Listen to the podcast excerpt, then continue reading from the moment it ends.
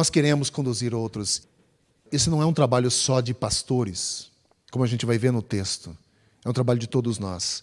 Talvez nós temos chamados diferentes. Talvez você foi chamado por Deus para conduzir outros no seu local de trabalho, seja como profissional. Eu me preparei especificamente para ser um pastor, um missionário, um teólogo. E Deus quer me usar nessa área, assim como Deus quer usar você na sua área de atuação. E eu gostaria de compartilhar com vocês em Malaquias 2, de 1 a 9. Esse tempo de pensar sobre a liderança que nós exercemos sobre os outros ou a influência que nós exercemos sobre os outros. Às vezes nós não entendemos o que a palavra de Deus nos diz por conta de alguns termos que são usados e nós lemos aquele termo e dizemos: bom, não tem muito a ver comigo, isso é para um outro grupo de pessoas. E talvez essa seja a sensação quando nós olhamos para o texto de Malaquias, capítulo 2, principalmente no versículo 1, da forma como ele começa. E nós somos tentados a dizer: esse texto não é para mim, esse texto é para um outro grupo de pessoas. Quando nós olhamos para o versículo 1 do capítulo 2, lá nos é dito o seguinte: E agora esta advertência é para vocês, ó sacerdotes. Começa assim o texto. Quando nós olhamos para esse texto, imediatamente nós caímos na tentação de pensar que esse texto é para os pastores. Eles dizem, ok, pastores, agora abram bem os ouvidos e ouçam. Você tem razão, de fato é para os pastores. Mas, surpreendentemente, o termo sacerdote é usado de uma forma um pouco mais abrangente. No Antigo Testamento se referia a um grupo de pessoas específicas, descendentes de Levi, o qual exerceriam a função de sacerdotes que atuariam no templo e etc. Mas no Novo Testamento, quando nós olhamos para o texto de 1 Pedro, capítulo 2:9, lá nos é dito que nós somos raça eleita, sacerdócio real. Eu e você somos sacerdotes. Surpreendentemente, a Bíblia chama a gente assim, de sacerdotes. Nós temos essa função. Qual era a função do sacerdote no Antigo Testamento? Apontar as pessoas para Deus. Essa era a função do sacerdote no Antigo Testamento. É dizer quem Deus era, era ensinar sobre Deus, é dar testemunho de Deus. No Novo Testamento, o que um sacerdote faz? Essa raça eleita, esse sacerdócio real, o que ele faz? Ele aponta as pessoas para Deus. Ele fala quem Deus é. Ele dá testemunho de quem Deus é. Ele mostra o que agrada a Deus. Ele ensina como é viver para Deus. Eu e você somos chamados para isso. Portanto, esse texto é para mim e para você. Claro que originalmente aqui no contexto de Malaquias ele é dito para os sacerdotes, mas nós podemos com esse texto também observar como ele se infiltra em nossa vida hoje. E cada crente é um sacerdote. Como tal, temos a responsabilidade de apontar as pessoas para Deus. Essa é a nossa responsabilidade. Eu tenho dois desafios aqui essa manhã olhar primeiro os erros que esse povo cometeu, que os levaram a se desviar e, por consequência disso, vem uma advertência sobre eles. É justamente olhar os erros, e os erros estão nos primeiros versículos e nos últimos, mas no meio, como se fosse um sanduíche, estão as lições de liderança, coisas boas que nós podemos aprender da parte de Deus, que vão nos ajudar também a conduzir outros ou a apontar outros para Deus. Que atitude eu tenho que ter? Nos erros, nós temos que olhar e pensar quais atitudes não devemos ter. Nas lições, nós devemos olhar e dizer que atitudes eu devo ter. Primeiro, vamos olhar os erros.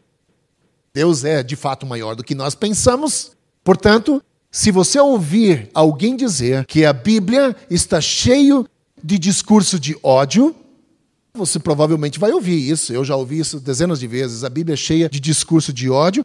Isso é porque a pessoa está mais apaixonada por si e pelo seu pecado do que pelas coisas de Deus. Portanto, é muito fácil você dizer que a Bíblia está cheia de discurso de ódio, quando na verdade eu não estou disposto a abandonar áreas da minha vida que não são saudáveis. Vamos olhar primeiro os erros que contribuíram para esse deslanchamento ou essa queda espiritual desse povo, que trouxe sobre eles essa chamada de atenção, essa advertência. Primeira coisa, versículos 2 e 3 nos mostram, e Deus é muito claro ali, que eles desonraram a santidade de Deus. O povo baixou o seu padrão de conduta diante do Senhor, aceitando sacrifícios que eram desprezíveis.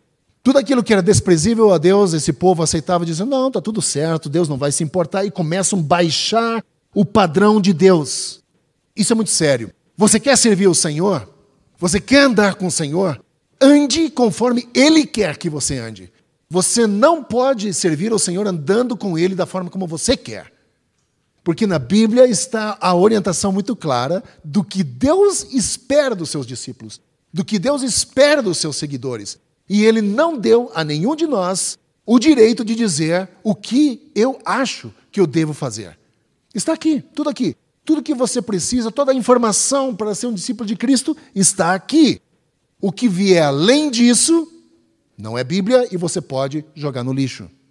Pode ser boas coisas, podem até dizer assim, não, são princípios legais, mas são baseadas em entendimento humano ou filosofia humana. Aqui não, aqui é mente de Deus, pensamento de Deus, e aqui nós olhamos que eles desonraram a santidade de Deus. O primeiro passo a uma ladeira ascendente, né, escorregadia, de uma religiosidade superficial, é quando os líderes abandonam ou desonram a santidade de Deus. Esse é o primeiro passo, que leva a uma descida escorregadia. Se você olhar hoje, quantos líderes espirituais você vai ouvir dizendo a Bíblia precisa ser reescrita, porque ela se tornou obsoleta? Quando você escuta esse tipo de discurso, de alguém dizendo que a Bíblia precisa ser adequada, que precisa ser corrigida, que precisa ser reescrita, cuidado, irmão. Isso é um falso profeta, coisa satânica vindo sendo falado. Não dê ouvidos a isso. A Bíblia não precisa ser reescrita. O que a Bíblia precisa ser feita é ser lida, compreendida e aplicada em sua vida, para se tornar vida. E quando nós olhamos para esse texto, a primeira coisa que eles fizeram foi abandonar a santidade de Deus ou desonrar a santidade de Deus. E isso significa que eles não o consideravam mais. Quando você começa a desonrar a Deus, você não o considera mais. Ele não é mais importante para você. A mesma coisa no casamento. Quando você começa a desonrar o seu casamento, você não considera o seu próximo como importante. Na nossa espiritualidade é a mesma coisa. Tozer disse o seguinte uma vez: o que você pensa sobre Deus diz muito sobre você. O que você pensa sobre Deus vai dizer muito sobre qual é a tua aproximação da santidade de Deus. Isso é extremamente importante. Veja, ele diz: se vocês não derem ouvidos e não se dispuserem a honrar o meu nome, diz o Senhor dos Exércitos. Se vocês não se dispuserem a palavra ouvir, né? Primeira coisa, a gente não ouve mais Deus. E aqui, quando ele diz a disposição de ouvir ou dar ouvidos, significa ouvir de uma forma inteligente, para que também as implicações de obediência possam ser atendidas. E se dispuserem, diz ele na, na sequência do versículo 2, se vocês não derem ouvidos ou não tiverem disposição de ouvir o que eu estou dizendo, e não se dispuserem a honrar o meu nome de novo, trarei maldição sobre vocês, Deus diz. Se vocês não se dispuserem, e se dispor também se refere a uma decisão positiva, né? uma decisão que eu tomo de vontade própria de seguir o Senhor. Sabemos desse capítulo, né, do capítulo 2, desde o capítulo 1 também, que eles estavam desonrando ao Senhor porque ofereciam restos a Deus. Eles estavam entediados em servir o Senhor, tudo era cansaço, tudo era demais, tem coisas mais legais a fazer do que isso. Puxa vida, agora eu sou um sacerdote, que droga, olha que cansaço. Era essa atitude da aproximação a Deus. Mas veja a primeira palavra do versículo 2. A primeira palavra, se. Deus diz: se vocês. Deus está dando a eles uma condição, uma opção. Vejam, se vocês fizerem isso. Por isso, eu volto a dizer: Malaquias é uma carta de amor de Deus para o seu povo, é uma carta de amor para nós, se nós nos dispusermos. Irmão, Deus não é passivo sobre como tratamos o seu nome e não vai permitir que ninguém prospere por muito tempo sem que caia em si ou experimente dos frutos da sua rebelião. Deus não é passivo. Nós ainda estamos na época da graça, é verdade, mas chega um dia em que Deus vai pesar a mão sobre todas essas pessoas que desonram a santidade do Senhor. E eu não quero estar na pele dessas pessoas. Segunda coisa, e agora sim, o versículo 8, a primeira parte, além de desonrarem o Senhor, eles desviaram, se desviaram do caminho. Veja o que diz a primeira parte mas vocês se desviaram do caminho. Primeira parte do versículo 8.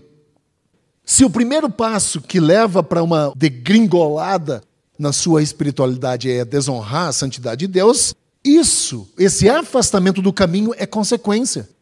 Porque aí você começa a achar que tudo é certo. Ah, Deus não vai. Não, imagina, Deus é um Deus de amor. Você acha que Deus vai fazer. Ah, irmão, não entra nessa, porque isso é desviar do caminho.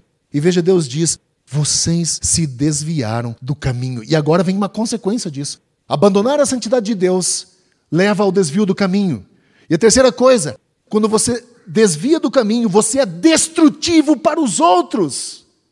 Destrutivo. Veja o que diz a segunda parte do versículo 8. E pelo seu ensino causaram a queda de muitos. Irmãos, olha a seriedade disso. Quando eu penso que eu quero conduzir outros em direção ao Senhor e não dou a Deus a santidade que ele merece, ou desonro a santidade de Deus, eu me desvio do caminho. E ao me desviar do caminho, eu desvio outros do caminho, tornando-me destrutivo na vida dos outros. Eu deveria ser bênção. O cristão é chamado para ser bênção na vida do outro. E eu me torno destrutivo. E quando eu me torno destrutivo, eu sou uma maldição na vida do outro. Pessoas estão querendo para si líderes que causam coceira nos seus ouvidos, líderes que digam o que você gosta de fazer sem que seja confrontado com a palavra de Deus. É, a, a, o país está cheio de igrejas assim, de pessoas que dizem o que o povo quer ouvir. É ladrão, está tudo certo, Deus não se importa com isso. É mentiroso, está tudo certo, Deus não se importa com isso. Sabe, são essas coisas que vão tirando a santidade de Deus, que vão esmiuçando uma espiritualidade que vai tirando você do caminho e vai destruindo pessoas. Destruindo pessoas que acompanham e que ouvem o teu ensino. Essa é sério, irmão. Muito sério. Jesus diz isso no Novo Testamento. Sabe o que ele diz? Pessoa que faz isso, a melhor coisa seria pendurar uma pedra no pescoço e se atirar na água. É gráfico. Nós não queremos ouvir isso. Mas é verdade. Ele diz: é melhor que fosse assim. Mas Lé é destrutivo para os outros. 1 Coríntios 15, 33, Paulo diz: As más companhias corrompem os bons costumes. Os sacerdotes não andavam com o Senhor e por isso suas palavras faziam os outros também não andarem com o Senhor. Isso é sério. Quarta coisa, a terceira parte do versículo 8, quebraram a aliança. Deus tinha uma relação muito especial com os sacerdotes, porque os sacerdotes rastreavam ou, ou tinham um rastro até Levi. Levi foi um dos filhos de Jacó. E ele fez uma aliança com os levitas. Nós não temos muita informação sobre Levi no Novo Testamento, nem como o pacto dessa aliança aconteceu.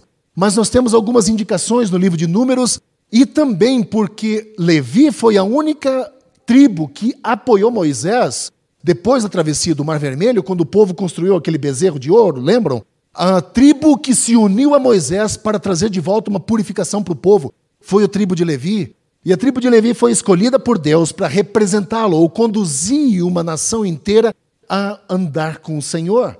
Então, quando Deus olha para esse povo e diz: Vocês quebraram essa lei. Ele diz: Vocês quebraram a aliança de Levi, diz o Senhor dos Exércitos. Eles estavam aqui dessa forma, permitindo que rituais religiosos interrompessem o seu relacionamento com Deus. Quando nós olhamos a aliança que Deus faz, ou que os levitas tinham com Deus, era de ministrar diante do Senhor com santidade, com respeito e honra diante do Senhor. E agora, quando eles estão permitindo sacrifícios de qualquer jeito, sem padrão nenhum, eles estão quebrando uma aliança que Deus havia feito. E o propósito da aliança justamente era produzir um amor no coração das pessoas, um amor por Deus. E eles quebraram isso. E consequência disso. Veja o que diz o versículo 9, é irônico, né? O versículo 9 é irônico. Quando você olha para isso, os sacerdotes estavam aceitando sacrifícios abaixo do padrão, porque, em grande parte, eles queriam que as pessoas não ficassem bravas com eles. Eles queriam ser legais com as pessoas. A pessoa trazia um sacrifício abaixo do padrão e ele, né, não, tá tudo bem, Deus vai aceitar, e vai baixando e baixando e baixando, porque ele não queria se indispor com os outros. Mas o, o irônico disso tudo é que Deus os humilharia. Veja o que diz o texto. Por isso eu fiz que fossem desprezados e humilhados diante de todo o povo. porque vocês não seguem os meus caminhos, mas são parciais quando ensinam a lei. Vocês são parciais. Não dá para ser parcial quando a gente fala de Deus, viu, irmão? Não dá para ser parcial. Ou é ou não é. Sabe isso aí? Não existe meio termo. E aqui nós vemos que uh, o jeitinho não é coisa de brasileiro, irmão. Jeitinho é coisa de gente, de, de pessoa. Onde tem pessoa, tem jeitinho. Não, os jeitinhos mudam de acordo com a cultura, mas jeitinho é coisa de gente, pessoa. E aqui a farsa termina, o show acabou, e eles aqui estão sendo expostos, humilhados, e Deus diz: Eu vou humilhar vocês diante do povo, porque vocês vão perder a credibilidade. Se vocês querem ser amiguinhos, eu venho dizendo aqui várias vezes. Quando nós olhamos para Mateus 28, versículo 19, quando o texto diz: Ide por todo mundo, fazer discípulos. Ele não está dizendo ide por todo mundo e seja legal com todo mundo. E seja amiguinho de todo mundo. Ele diz para fazer discípulos. E discípulo, às vezes, fala a verdade em amor, fala coisas que não são agradáveis, apresenta o evangelho na totalidade. Isso que significa fazer discípulo. E nem sempre isso é algo que as pessoas gostam de ouvir. Agora, eu não sou chamado a falar as coisas que as pessoas gostam de ouvir. Uma vez a gente estava na casa de uma amiga da Raquel e o pai dela era um político da região. A gente estava estava lá para visitar e e em dado momento ele me perguntou: o que, que você faz? E eu disse: eu sou pastor. Aí disse: que legal, né? É bom né, você poder dizer as coisas que as pessoas querem ouvir. Eu disse: não, pelo contrário.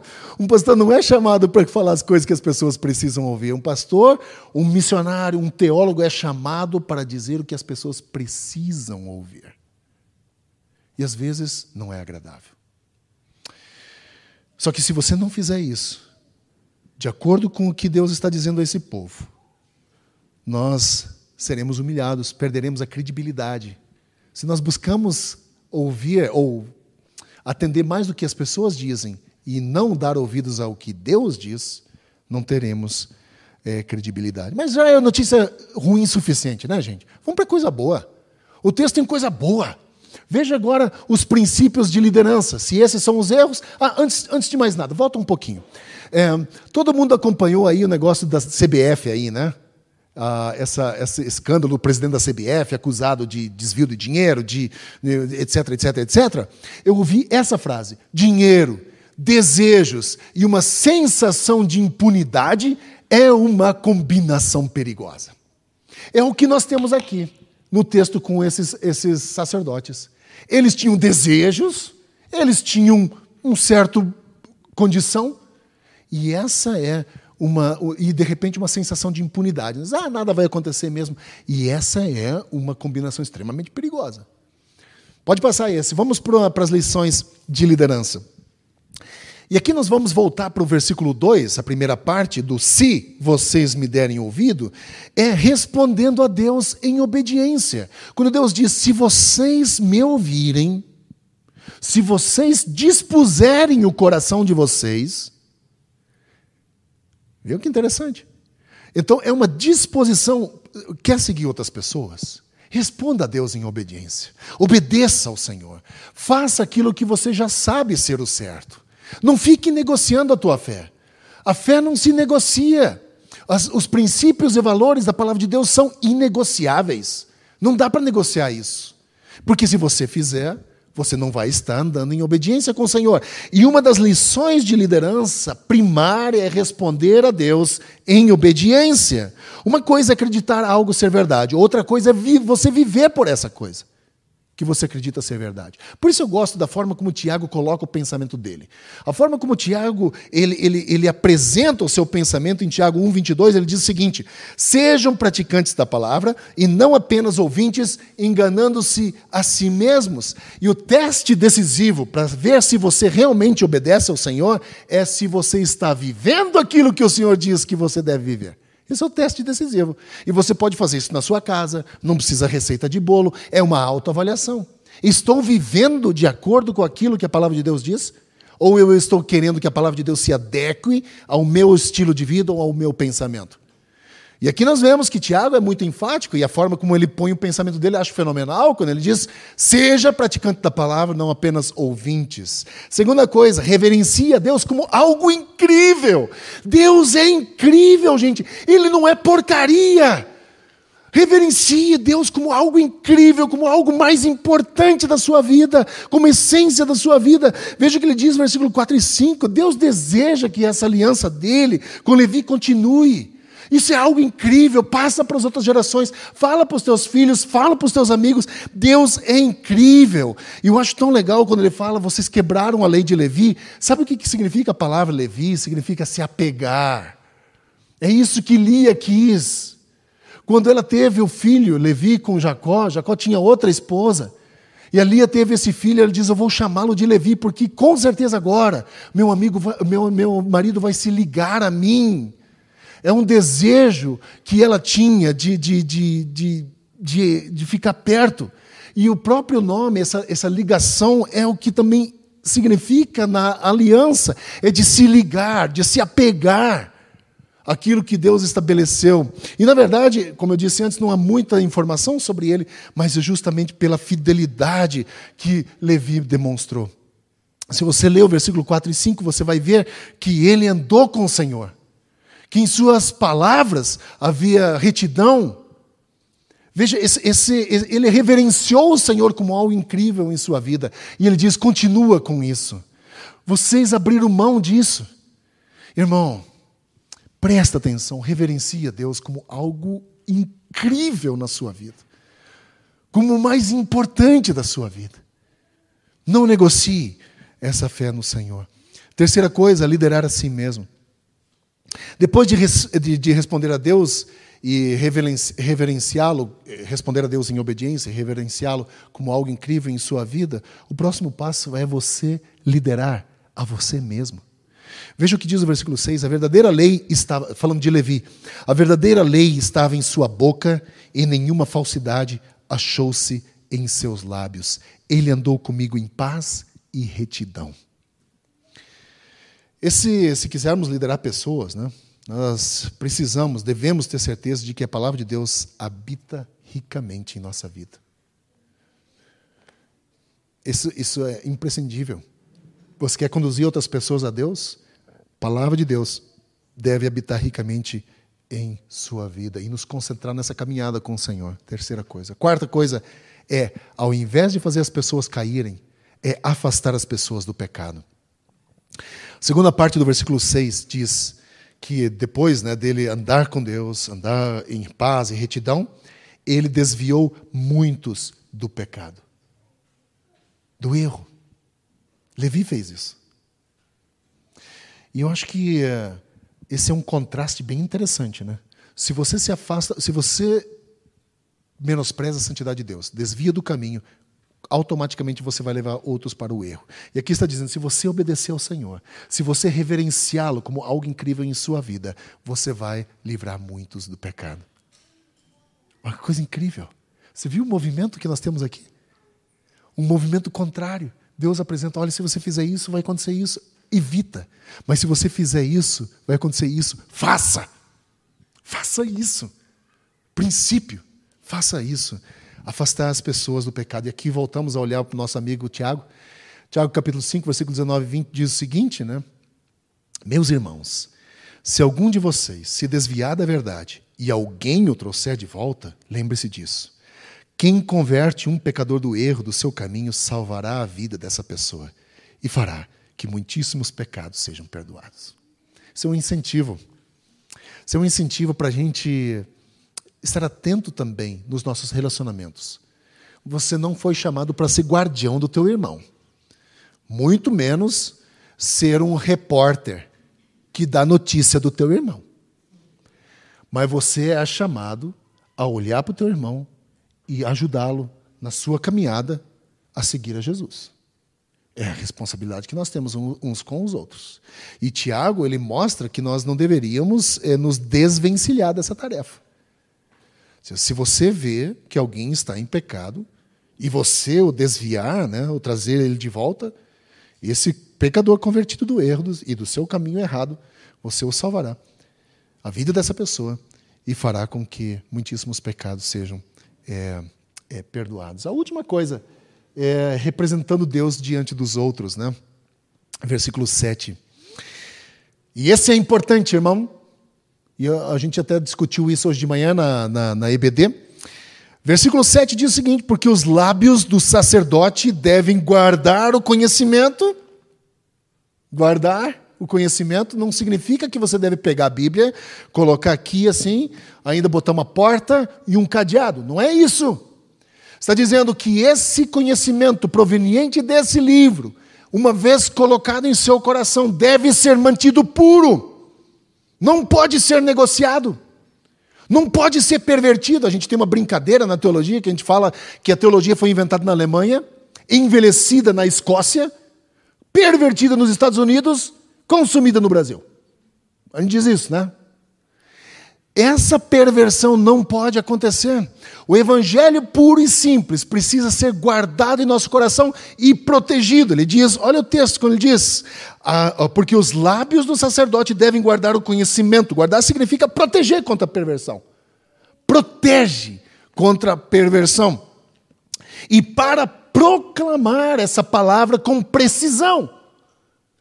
Porque se eu não proclamar essa palavra com precisão, eu não estou agindo como alguém que quer salvar alguém. Pelo contrário, estou desviando as pessoas do caminho.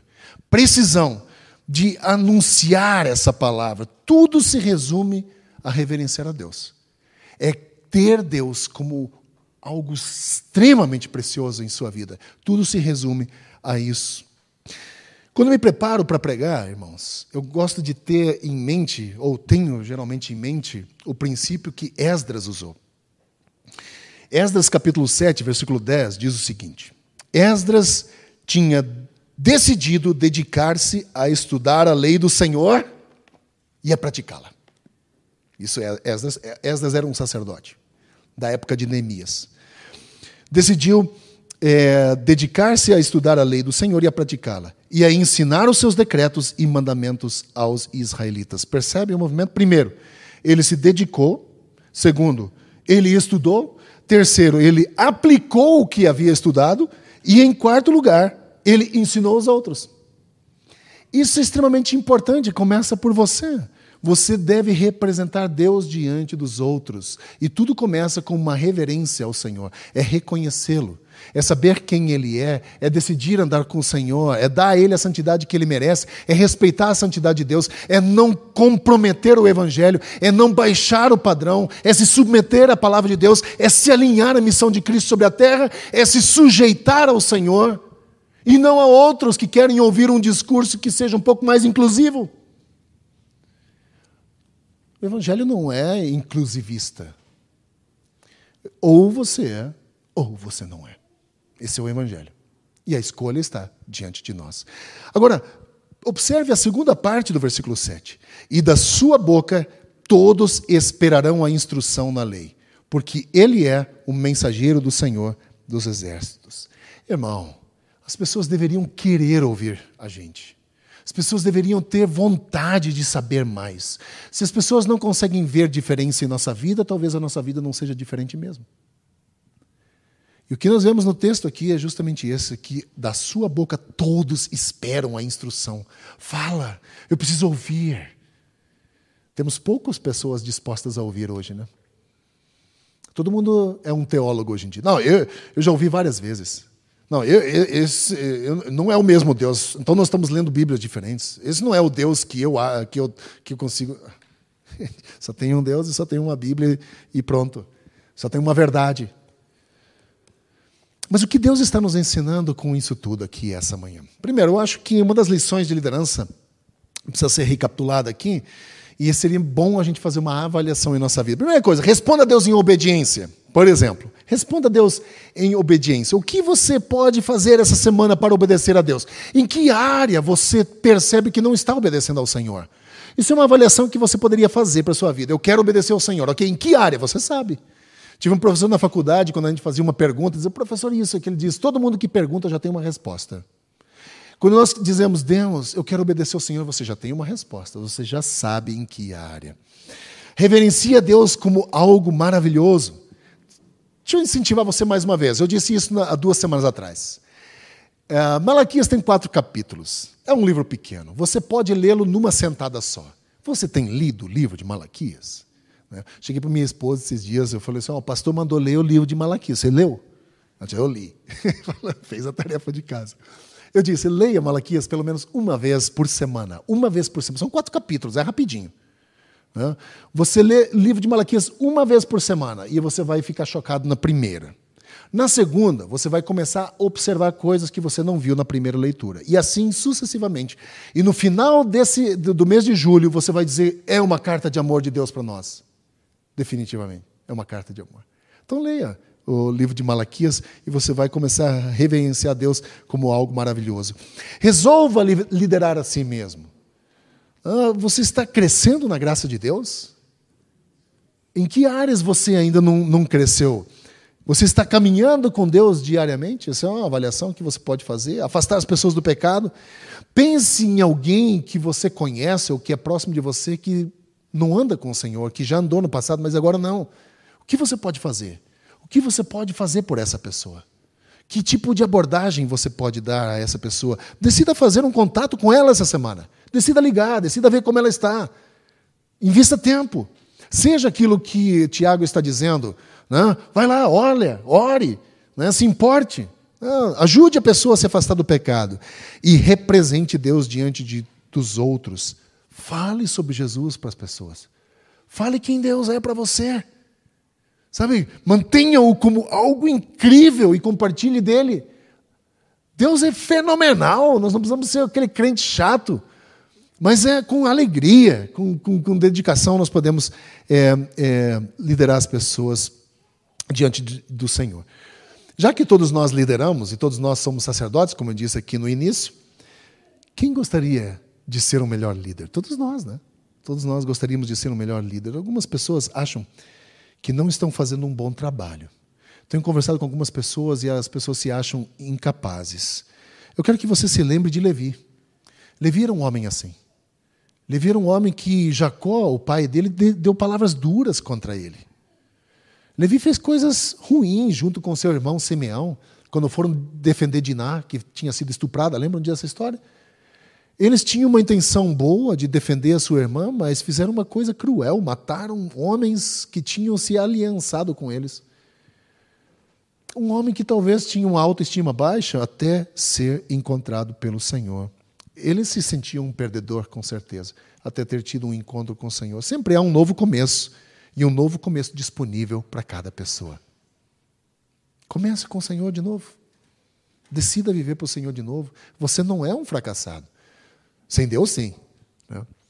Mas decida andar com o Senhor. Decida viver com o Senhor e se disponha. E eu quero terminar então com essa pergunta nessa manhã. Deus tem tudo de você? Se ele não tem, por que ele não tem? Só você pode responder essa pergunta, né? Talvez é, a gente precisa realmente fazer uma autoavaliação essa manhã.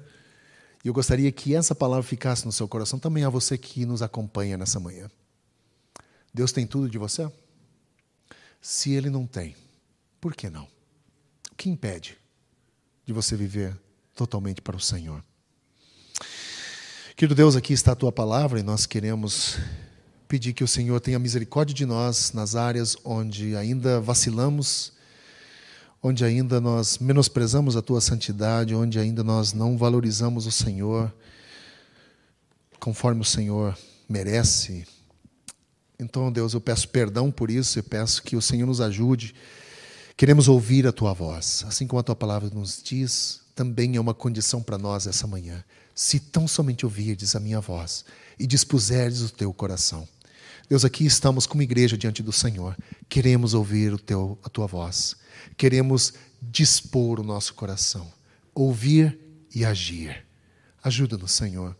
Ajuda-nos nas nossas falhas, nas nossas fraquezas. Ajuda-nos também com os nossos medos, com as nossas uh, incertezas, inseguranças e dá-nos a tua graça, para que nós possamos glorificar o teu nome e contribuir para o avanço do teu reino sobre a terra. E que o teu nome seja glorificado, que a tua luz brilhe no meio da escuridão, que o, o cego veja, que o mudo ouça e que todos possam ter acesso à mensagem da salvação que vem do Senhor Jesus. Esse é o meu desejo, essa manhã eu oro isso Em nome de Cristo. Amém.